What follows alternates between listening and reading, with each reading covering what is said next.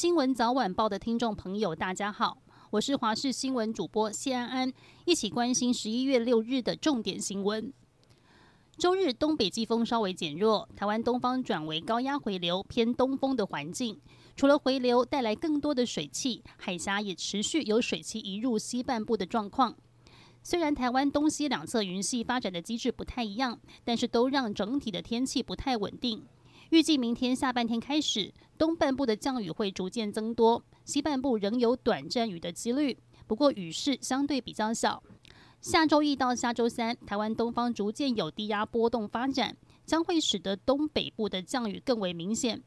除了累积雨量容易达到大雨等级以上，有短延时强降雨的机会。气温方面，白天高温，桃园以北、宜兰跟花莲大约是二十二到二十三度，整天温度的变化并不大，感受湿凉。而其他地方白天仍有二十五度以上气温，不过日夜温差比较大，请留意气温的变化。台北市长候选人的电视辩论会昨天才刚结束，接下来十二号还会有高雄市长候选人的辩论会。但日前规则出炉，除了没有交叉詰问之外，还被发现提问人名单中有四分之一的人跟高雄市长陈其迈有密切关系，让国民党的台北市前议员罗志强怒轰，连辩论都要动手脚。罗志强昨日在脸书表示，看到高雄明星起飞，柯志恩的声势大好，民进党就开始泼脏水、玩阴招。罗志强更指出，面对外界的质疑声浪。陈其迈的发言人高敏玲都懒得否认，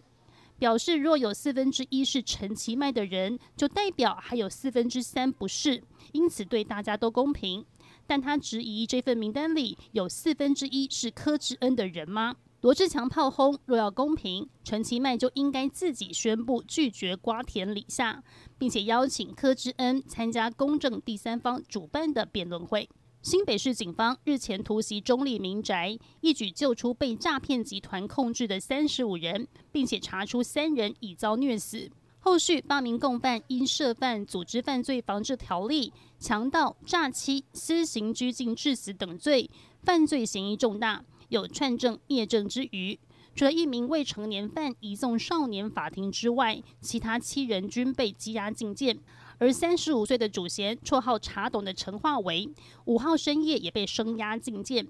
警方调查，诈骗集团兵分多路，选在淡水、中坜等地区设立据点，并且租用社区大楼办公室，在于脸书刊登求职、小额借款等广告。等被害人自行上门之后，先扣押其账户存折，再把人关在民宅，限制行动，而且不时殴打。幸好警方巡线救出两处的民众，并且一举逮获十六名嫌犯，移送法办。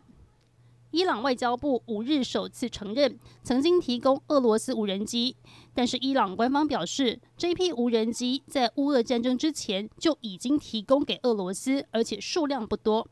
乌克兰总统泽伦斯基对此反驳，他强调乌克兰部队每天至少击落十架伊朗的无人机。综合外媒报道，泽伦斯基在五号当天召开了参谋部会议，并且提到来自伊朗官方承认提供俄罗斯无人机的相关消息。泽伦斯基表示，乌克兰政府确信伊朗军事教官还指导俄军如何使用无人机。他强调，如果伊朗继续在一些显而易见的事情上撒谎，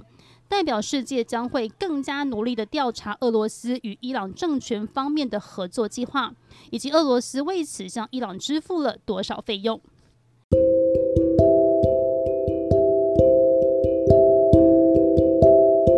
以上就是这一节新闻内容，非常感谢您的收听，我们明天再。